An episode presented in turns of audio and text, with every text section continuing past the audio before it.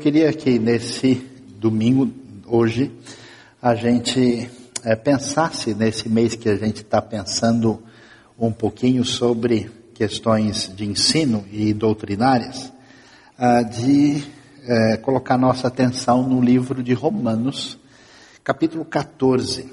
E vamos pensar no tema nem certo nem errado. E vamos ver o que, que nós temos a, pensar sobre isso na Escritura. Espero que o pessoal aí da gravação esteja já registrando o tema aí, nem certo nem errado, Romanos capítulo 14, uh, para ver o que o texto diz. Vamos ver o que a Escritura nos ensina.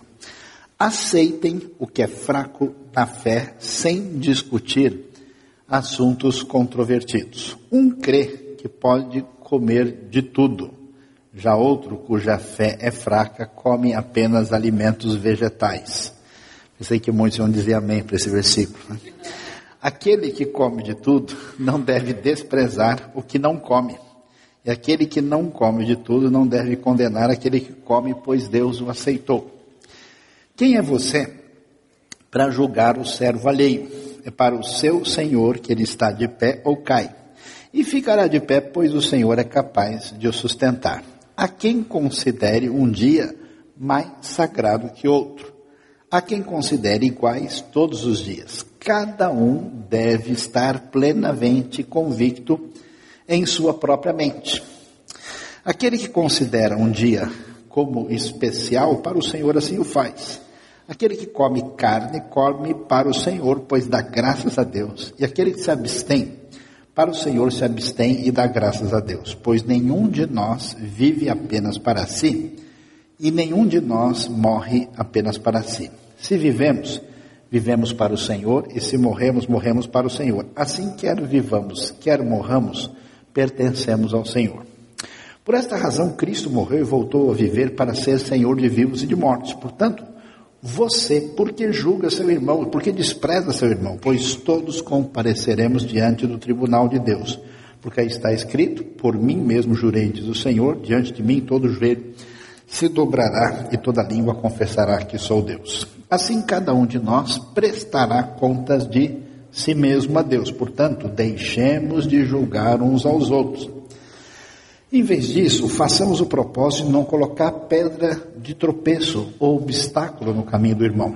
Como alguém que está no Senhor Jesus, tenho plena convicção de que nenhum alimento é por si mesmo impuro, a não ser para quem assim o considere. Para ele é impuro. Se o seu irmão se entristece devido ao que você come, você já não está agindo por amor, por causa da sua comida, não destrua seu irmão por quem Cristo morreu. Aquilo que é bom para vocês não se torne objeto de maledicência, pois o reino de Deus não é comida nem bebida, mas justiça, paz e alegria no Espírito Santo. Aquele, aquele que assim serve a Cristo é agradável a Deus e aprovado pelos homens. Por isso, esforcemo-nos em promover tudo quanto conduz à paz e à edificação mútua não destrua a obra de Deus por causa da comida. Todo alimento é puro, mas é errado comer qualquer coisa que faça os outros tropeçarem. É melhor não comer carne, nem beber vinho, nem fazer qualquer coisa que leve seu irmão a cair. Assim, seja qual for o seu modo de crer a respeito destas coisas, que isso permaneça entre você e Deus. Feliz é o homem que não se condena naquilo que aprova. Mas aquele que tem dúvida é condenado se comer, porque não come com fé, e tudo que não provém da fé é pecado.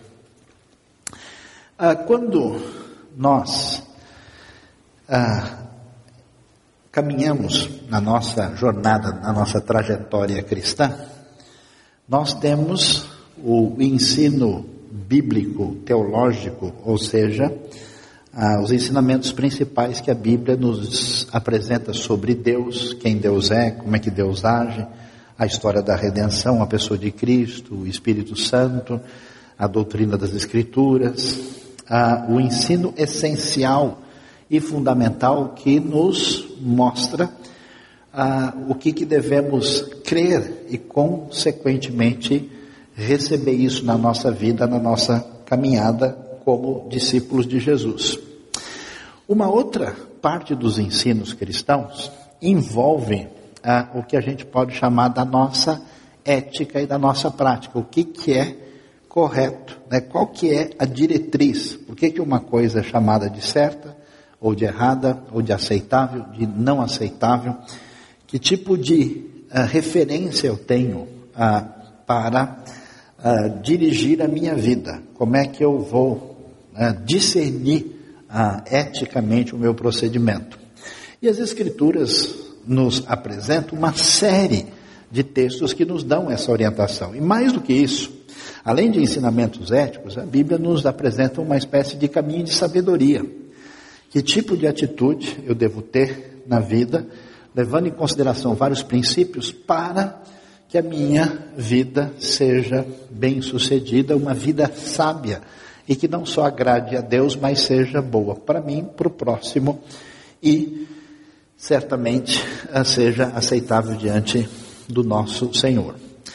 Ah, só que quando a gente começa a pensar sobre isso, a cabeça de muita gente entra numa situação de confusão. Por exemplo, ah, nós vamos ver a Bíblia nos falar que existe uma lei de Deus, existe os estatutos do Senhor, existe os decretos de Deus, existe ah, uma série de referências. E a pergunta é que leis são essas? Essas leis são dadas no Antigo Testamento são as leis que Deus entrega a Moisés. E quando a gente chega no Novo Testamento, uh, e a gente vê que Cristo Jesus nos trouxe a salvação, a pergunta que a gente levanta é: mas espera aí, como é que fica essas leis como referência e norma de conduta para a gente, já que agora nós estamos, vamos assim dizer, em Cristo? E a resposta não é tão difícil assim. Nós vamos encontrar leis na Bíblia que são leis que a gente pode dizer que nos dão diretrizes teológicas, diretrizes morais e que elas são válidas e reforçadas no Novo Testamento. Então a Bíblia condena o assassinato, condena o adultério, condena a idolatria, uma série de coisas, e no Novo Testamento isso continua apresentado como referência. Uma outra série de mandamentos não é que eles não sejam mandamentos bons e adequados. São mandamentos rituais e cerimoniais que a Escritura vai dizer para todos nós que eles se cumpriram plenamente em Cristo. Então, por exemplo, quando você lê o livro de Hebreus, esses mandamentos cerimoniais e rituais aparecem claramente definidos como eles terão se cumprido no sacrifício perfeito daquele que é o Cordeiro de Deus que tira ah, o pecado do mundo. E existe uma outra série de mandamentos que são mandamentos que falam sobre a vida social, falam sobre a relação com o próximo, ah, especialmente em família e sociedade, que são mandamentos que a gente precisa entender o seu princípio e contextualizar para ver como é que esse mandamento faz sentido na nossa realidade hoje, já que a nossa realidade política e social não é a mesma do Israel que aparece no Antigo Testamento. E por isso Jesus vai dizer que a maneira de lidar com a lei, com a diretriz de Deus, é uma maneira em que não se pode rejeitar e negar a lei de Deus, como muita gente faz, ou seja, a pessoa escolhe na Bíblia o que, que ele quer colocar como referência, o que ele não quer. É, é, existe uma seleção assim meio subjetiva e altamente problemática, né? A pessoa escolhe o mandamento que ela gosta, né? Como se o mandamento fosse fim de feira, assim, ele quer o mandamento mais barato, inclusive, né? Ah, e faz um procedimento indevido. Ah, e nem pode ah, lidar com esses mandamentos de uma maneira como a tradição religiosa dos dias de Jesus, que depois, em grande parte da tradição rabínica, fez, que é desenvolver o que é chamado um tipo de legalismo, onde se observa a letra do mandamento sem entender o seu objetivo, sem entender a sua função. É um problema de muita gente que lê a Bíblia e pega um texto fora de contexto e não entende por que, que aquele mandamento foi dado e a pessoa então faz uma certa exigência de um assunto sem saber o que isso realmente significa e por que, que aquilo foi falado. Né? Durante muito tempo, por exemplo, teve muita gente da tradição evangélica que proibia o estudo. Por quê? Porque a letra mata. A letra mata em Gálatas significa tudo menos isso. Aliás, até porque a pessoa teve que ler esse versículo para descobrir que a letra mata, né?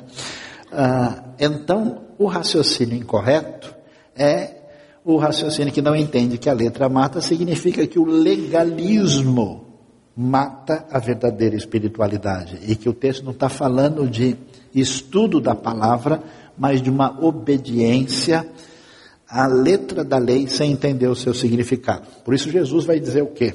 Em Mateus 5:20, se a justiça de vocês não excedei muito a dos escribas e fariseus, vocês não entram no reino dos céus. Ou seja, vocês têm a responsabilidade de entender a lei de Deus para aplicá-la adequadamente. Essa é a razão que Jesus tem controvérsia sobre o sábado, tem controvérsia sobre diversas coisas com religiosos do seu tempo. O que, que acontece? A gente achava que esse tipo de problema era um problema que se definia dentro do judaísmo. Quando a gente chega na nossa realidade, a gente descobre que o problema é o mesmo e continua quando as pessoas começam a examinar as picuinhas, as coisas menores e começam a colocar certas delimitações muito específicas e exageradas a respeito do procedimento e da conduta das pessoas. Isso pode até parecer um negócio muito espiritual, mas na verdade, quando você tenta colocar um cabreço numa pessoa, quando você tenta dirigir a vida da pessoa sem que ela tenha consciência e tome decisão de verdade em função de como ela se relaciona com Deus, você vai estar cometendo uma falha maior sem permitir que essa pessoa tenha o seu amadurecimento espiritual necessário na vida cristã. E no tempo do Novo Testamento, essas dificuldades estavam acontecendo.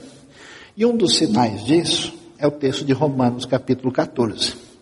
A carta aos Romanos é uma carta muito especial, particular, uh, escrita aí provavelmente no final do ano 56 para o começo do ano 57. Provavelmente Paulo uh, manda essa carta aí quando ele uh, está aí vindo de Corinto, na região de Corinto, encaminha essa carta manda para a igreja de Roma, que é uma igreja já bem definida e uma igreja onde existem judeus e gentios que seguem o Messias Jesus. E aí qual era o problema? Começou a haver uma discussão sobre pessoas que eram consideradas fracas e pessoas que, vamos dizer assim, são fortes.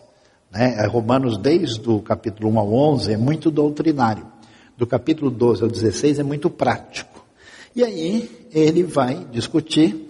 O assunto é quando nós temos questões que, na decisão ética e comportamental, em si, não são certos nem errados. Então, eu tenho um monte de gente que às vezes faz cada pergunta muito engraçada. Ah, mas é possível ver isso? E é, e é, estranho até onde a pessoa, mas se a pessoa fizer desse jeito, né? Então, historicamente, as igrejas tentaram é, estabelecer regras, por exemplo, sobre o tamanho das roupas das pessoas, o tamanho do cabelo das pessoas, das barbas das pessoas, dos bigodes das pessoas, ah, do, da combinação das cores das pessoas. Né? Não faz tanto tempo assim o pessoal falava é, que a bola era o ovo do diabo, né? E que assim por diante, e dos programas que a pessoa deve, pode assistir, e que horário pode fazer, o que, que a pessoa pode fazer no domingo, o que a pessoa pode fazer no sábado, e uma série de discussões que na prática a gente vê é, que desvia a pessoa daquilo que é central, importante fundamental. E na igreja de Roma surgiu essa divisão entre os dois grupos. A pergunta é: que grupos são esses? À primeira vista, alguns estudiosos falaram, deve ser o grupo dos judaizantes que está querendo estabelecer uma série de regras ligadas à alimentação E o grupo dos gentios, que não está interessado em entrar nessa dieta meio estranha, porque o pessoal está disposto a chegar na churrascaria e liberar geral. Amém, irmãos? Alguém recebeu a benção aí, né? E então, ah, essa proposta foi apresentada, mas é provável que não seja isso. É provável que não seja isso, porque, por exemplo, ah, o assunto que aparece no versículo 2 vai dizer que aquele que é fraco só come verduras e legumes. Esse negócio de comer verdura e legume nunca foi proposta da tradição judaica. Se você lê Levítico capítulo 11, tem toda uma lista de alimentação lá, e o assunto não é, é passar pelo buffet de saladas. Existe uma outra discussão, então é provável que o pessoal tivesse outros problemas. Que problemas eram esses? Esses primeiros cristãos, eles saíram do paganismo, estão seguindo a Jesus e o problema é que quando eles vão comer, a comida que eles comem, a carne ou as carnes que eles comem, quase sempre, quase sem nenhuma, ah, vamos dizer, com pouquíssima variação, é uma carne que é comprada na praça central, no mercado, na chamada Ágora, né? e que geralmente vem do templo pagão as carnes são sacrificadas para as divindades, fazem parte de outros elementos, e o pessoal então começa a ter receio. Mas olha, peraí, esse pessoal está envolvido com o demônio aqui, esse pessoal fez o ritual para a divindade tal. Será que eu posso comer isso? Como é que é esse negócio? Então vamos, falar, vamos fazer o seguinte, vamos parar de comer carne e vamos ficar só na salada, porque não tem problema. E aí surge uma discussão, e a discussão é exatamente essa, né? Um crê que pode comer de tudo, né? E o outro só come ah, verduras e legumes. E aí surge o grupo dos que comem tudo e os que comem só buffet, buffet de salada e buffet completo. Aí o grupo do buffet de salada e o grupo do buffet completo começa a ter desentendimento na igreja e logo surge o pessoal que diz, não, eu sou mais sério, eu sirvo mais a Deus porque eu sou desse jeito. Não, mas eu me contamino, eu só como salada. Ah, eu sou livre em Cristo. É o que a gente faz hoje. Na minha igreja é melhor, porque a gente não é tradicional. A minha é melhor, porque a gente segue a tradição. A minha não sei o quê. Um monte de bobagem.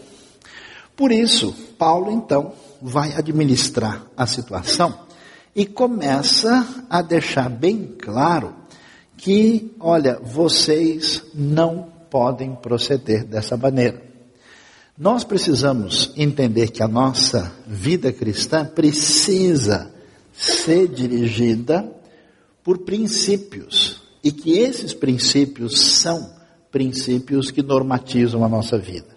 E depois, como adultos responsáveis, por meio desses princípios, eu preciso tomar uma decisão de uh, ter uma conduta responsável, adulta, que eu assuma diante dessa circunstância. Porque, às vezes, fazer a mesma coisa numa situação diferente pode ter significado e peso diferente. Às vezes, fazer uma coisa no momento pode ser pecado e no outro momento não é pecado. Uma coisa numa situação está errada, na outra situação não está errada. Então, como é que a coisa funciona? Paulo diz, pessoal, vocês estão brigando indevidamente. Vocês estão, na verdade, cometendo um pecado, um erro, porque ninguém tem o direito, de maneira equivocada, de julgar os outros. Então preste atenção: se você perde o seu tempo falando mal das pessoas, sem saber exatamente o que está acontecendo, por um juízo parcial, isso está errado e não deve ser desse jeito. Não faça isso. Então veja, por exemplo, o verso 10. Você, por que julga seu irmão? Ou por que despreza seu irmão? Fique sabendo que todos nós vamos comparecer diante do tribunal de Deus. Cada um de nós prestará contas de si mesmo a Deus. Nenhum de nós vive apenas para si, nenhum de nós morre para si. Se vivemos, vivemos para o Senhor, se morremos para o Senhor. Ou seja, ele vai dizer que essas coisas secundárias não podem ser motivo de divisão, de cavalo de batalha e nem de orgulho espiritual. E ele vai entrar numa outra questão aqui, por exemplo, que é o verso 5. Há quem considere um dia mais sagrado que outro. Há quem considere iguais todos os dias. Isso pode ter algum elemento de controvérsia com os judaizantes, ou pode ser até uma coisa de origem pagã mesmo, porque os pagãos tinham um negócio de alinhar ah, o calendário deles ligado a certos planetas que por trás deles havia entidades que poderiam de alguma maneira prejudicar as pessoas, como acontece, por exemplo, no, no ambiente dos colossenses. Então, Paulo vai dizer que você não deve julgar o servo alheio e para o seu Senhor é que ele está de pé ou, cai e ficará de pé, pois o Senhor é capaz de sustentar tal pessoa. Na verdade, o primeiro critério que o apóstolo Paulo vai definir aqui é que nós precisamos priorizar o que é importante e tudo que a gente for fazer deve, em primeiro lugar, se perguntar se isso é para a glória de Deus ou não. Então ele vai dizer, por exemplo, que o reino de Deus não é, e aí é o grande erro que a igreja tem, enquanto o mundo tem questões sérias a serem resolvidas, enquanto existem questões prioritárias no reino de Deus, o pessoal fica discutindo picuinhas e fica entrando em debate em questões completamente inúteis. Então ele diz: olha, o reino de Deus não é comida nem bebida, mas sim o que?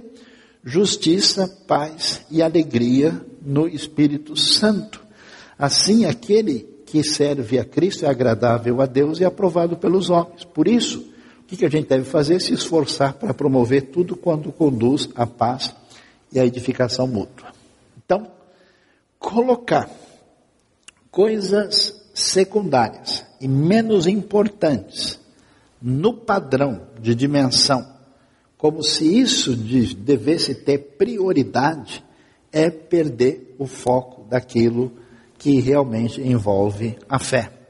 E por isso, grande parte dessas discussões que muitas vezes nós temos são desnecessárias, inúteis e sem fundamento. Eu preciso ver se aquilo que eu estou considerando produz justifica, produz a edificação no reino de Deus, se isso de alguma maneira agrada a Deus, e isso faz parte de algo que contribui para a glória de Deus.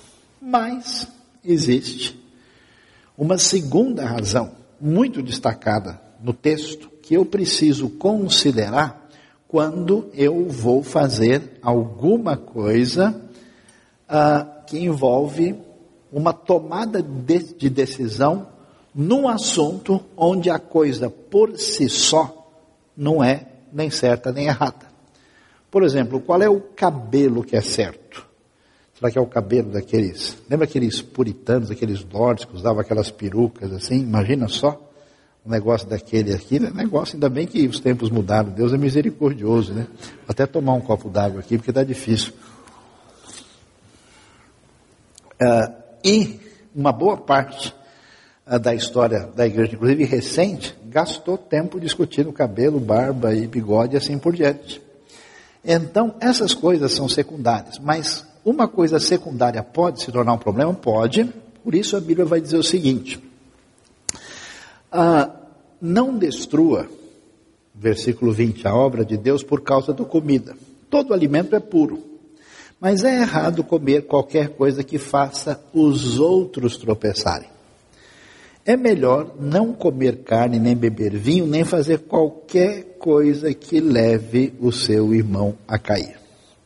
Eu tive uma experiência muito interessante na minha vida, isso faz bastante tempo. Eu tinha ido para a Alemanha participar de uma feira internacional do livro. E no caminho no avião, sentei, comecei a conversar e tinha um casal de alemães e a conversa ficou muito animada e eles é tal, né, é, vindo Conversa vai, conversa vem, eles falaram, mas você vai para onde? Eu falei, eu vou lá para a cidade de Frankfurt, vou visitar a famosa feira mundial do livro, Frankfurt Burmesse lá, e ah, que legal, o que, que é isso, aquilo, o que, que você faz? Eu falei, então, eu sou ah, é, um estudioso ah, da Bíblia e eu também faço parte de uma igreja e eu vi que ele já não gostou muito do assunto, né? E tentei de um lado do outro, tentei tentei falar alguma coisa ligada ao Evangelho, sempre que entrava nesse assunto, ele virava para o outro assunto. E a conversa vai e vem, mas a gente conversou sobre tanta coisa. No final, um casal de alemães que eu acabei de conhecer no voo, ele falou: Puxa, por que você não aparece lá em casa? Eu fiquei surpreso. Inclusive, vai, você pode ficar hospedado na nossa casa um dia. Eu fiquei muito surpreso com aquilo e tinha que fazer uma série de coisas a trabalho, mas no final eu consegui ver um dia e passar lá, no caso até a esposa que era médica viajou, ele era engenheiro, e fui encontrá-lo ah, na cidade de Mainz, pertinho, né, exatamente onde fica o Museu do Gutenberg, a primeira Bíblia impressa está lá no museu, e fui encontrá-lo lá. E aí, quando eu cheguei, né, isso já faz um certo tempo, e eu, pastor da Convenção Batista Brasileira, amém, irmãos, né? Ah, conversando, ele falou: Rapaz, eu preciso levar você para experimentar a última novidade que nós temos aqui na Alemanha. Eu falei: Puxa, que bom, né? Deve ser uma excelente salsicha, né? Alguma coisa do tipo. Ele falou: Não, nós temos um novo tipo de vinho aqui, que é um espetáculo, né? Que é isso, explicou, e não, isso aqui chama-se vinho novo e funciona assim, assim, assim.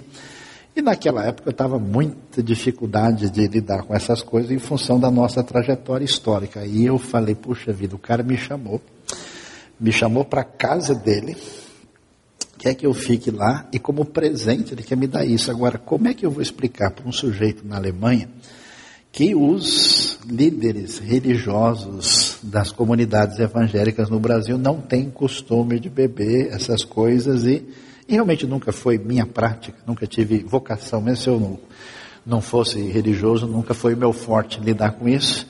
Não, e como é que. Aí eu falei, não tem jeito, eu vou ter que sacrificar, amém, irmãos, né? Essa situação.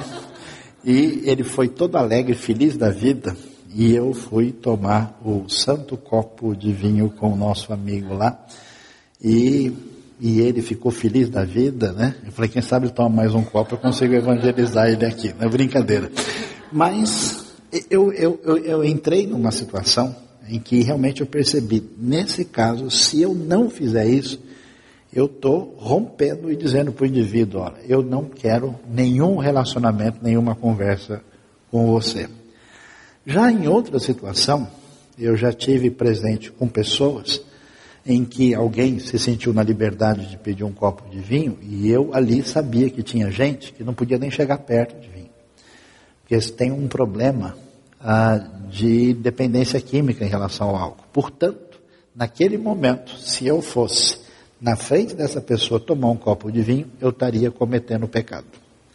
No outro momento, se eu negasse o vinho do sujeito que tão alegremente quis trazer, eu poderia estar cometendo pecado. Por isso a gente tem que ter bom senso e tem que ter uma atitude de saber que quando eu faço qualquer coisa, eu tomo decisão sobre uma coisa menor, que seja ver um filme, colocar uma roupa, ir ao teatro, participar de uma festa, tomar uma coisa aqui ou ali, se eu não considerar que a pessoa que Deus colocou diante de mim para ser abençoada pela minha vida, ela é prioridade, e eu quiser atender meramente os meus caprichos da perspectiva bíblica, eu estou em pecado.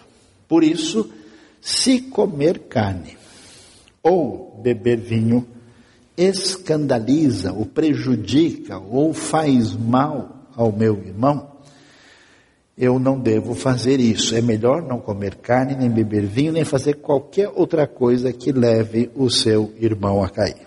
Então, como é que eu tomo decisões sobre coisas que, propriamente ditas, em si não são certas nem erradas? Primeiro, isso produz edificação? Isso é para a glória de Deus? Isso contribui para o rei? Segundo, isso, como é que se relaciona com a pessoa com quem eu estou envolvido. Isso serve de pedra de tropeço? Isso serve de problema ou não? A história de duas missionárias que chegaram num determinado país muito longe daqui e queriam anunciar o evangelho. Ninguém escutava, ninguém levava a sério aquelas, aquelas missionárias. E a razão era muito simples: elas tomavam limonada. Onde já se viu uma missionária tomar limonada? Isso é um verdadeiro absurdo. Né? Amém, irmãos? Como é que pode uma coisa dessa? Naquele ambiente, naquela cultura, as pessoas acreditavam que limonada era anticoncepcional. Então, se essas missionárias passam o dia todo tomando limonada, coisa certa elas não estão fazendo por aí. Não é possível que esse pessoal esteja com a Bíblia na mão de um lado e tomando limonada na outra. Portanto, ah, ninguém podia, até elas entenderem isso, foi uma situação muito complicada. É necessário que a gente tenha uma compreensão e um entendimento para lidar com a questão adequadamente. Agora existe um terceiro elemento que deve ser considerado quando eu tenho algum elemento em si que não é certo nem errado. Veja, por exemplo, além, né, o que, que o texto vai dizer para a gente desde lá do começo dos primeiros versículos. Ele vai, por exemplo, diz versículo 2: Um crê que pode comer de tudo, o outro, cuja fé é fraca, come apenas alimentos vegetais.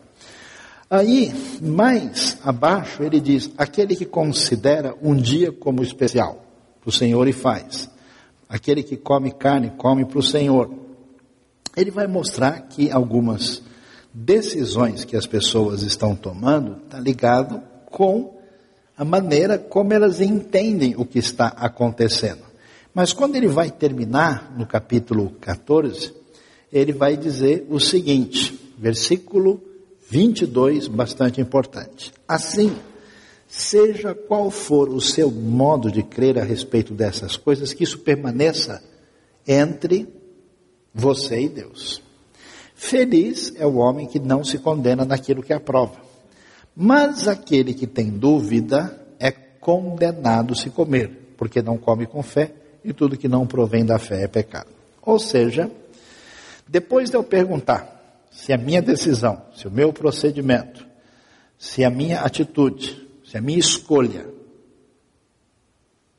abençoa o reino, agrada a Deus, e se ela não prejudica a vida de ninguém, não põe tropeço na fé, eu preciso perguntar em relação a mim mesmo. Por quê? Porque as pessoas precisam ter consciência da sua própria fraqueza.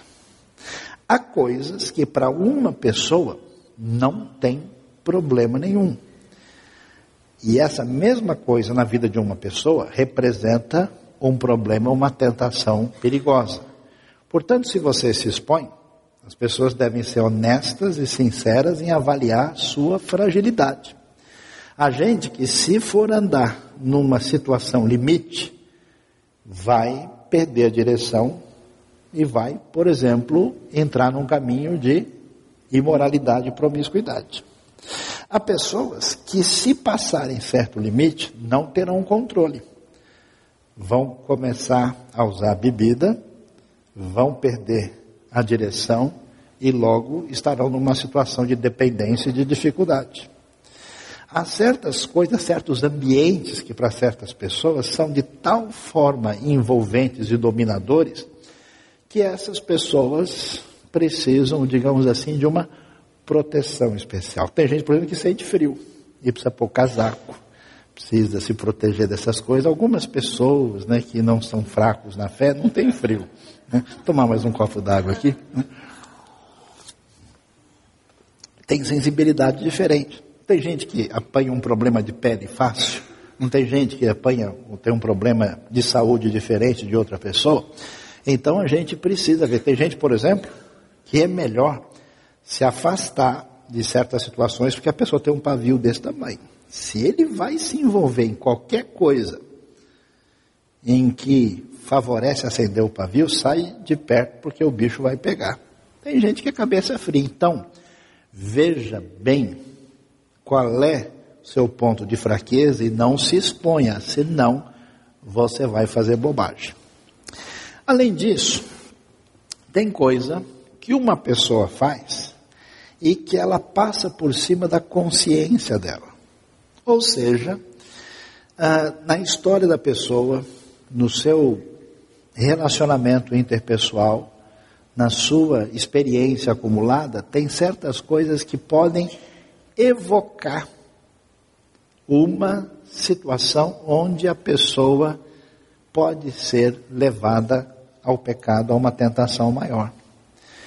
E, por exemplo, há pessoas que tiveram uma vida muito mundana e que certas coisas, quando essa pessoa entra em contato, é como se despertasse um gatilho, é como se abrisse um espaço e para aquela pessoa isso representa um problema muito sério. Então o que, que acontece? Nós não podemos ficar falando mal um dos outros. Se essa pessoa aqui, por exemplo, você acha que ela se veste excessivamente de maneira modesta, você não sabe a história, a situação pessoal dessa, é, como é que isso está dentro da realidade da pessoa. A outra pessoa já se veste diferente. Então, antes de você pichar, de falar e de dar sua opinião maravilhosa, feche a sua linda boquinha e não coloque a sua opinião não bem-vinda de fora para que você não cometa erros. O que você precisa entender é que qualquer coisa que você faz precisa ser feito com consciência, com decisão e que você esteja plenamente consciente daquilo que você está fazendo. Historicamente, algumas pessoas na história da igreja acharam nós precisamos dedicar a Deus o sábado. Que dediquem. Ah, não, a gente quer dedicar a Deus o domingo. Amém. Queremos dedicar o sábado e o domingo. Melhor ainda, não tem problema. Não quero dedicar terça-feira. À vontade. É bobagem a gente ficar discutindo e arrumando confusão por causa dessas coisas. Quando se trata de coisas menores e secundárias, cada um esteja muito seguro no seu jeito de agir, na sua decisão e tomando o cuidado de fazer essa decisão, sendo ela fundamentada com fé, porque aquilo que não provém da fé é pecado. Por isso a Bíblia nos chama não a uma espécie de conduta irresponsável, como quem diz assim: abre para mim aí e lê qual que é o código. Onde é que eu piso no quadrado? Qual é a coisa que eu sei que eu tenho que fazer? O que, que eu sou obrigado a fazer como que se Deus desse para a gente regulamentações que não fazem sentido. Isso é sinal de que a pessoa nem entendeu o Evangelho. Nós temos que ter uma atitude madura, responsável, de quem leva a vida com Deus a sério e que, quando nós temos um elemento secundário, a gente precisa tomar decisão corretamente. Primeiro, se isso glorifica a Deus e abençoa o reino. Segundo, se isso não causa prejuízo e não atinge a vida de outras pessoas de maneira negativa. Terceiro, se eu faço isso em plena tranquilidade de consciência, sabendo que eu estou tomando a decisão certa. Amém? Então, que Deus abençoe a nossa vida e que a gente, então, mediante a luz de Romanos 14, aprenda como é que a gente deve é, caminhar como é que a gente né, pisa devidamente no quadrado quando o assunto em si não está certo nem está errado? Que Deus abençoe a nossa vida e nos ajude a caminhar nessa direção. Amém?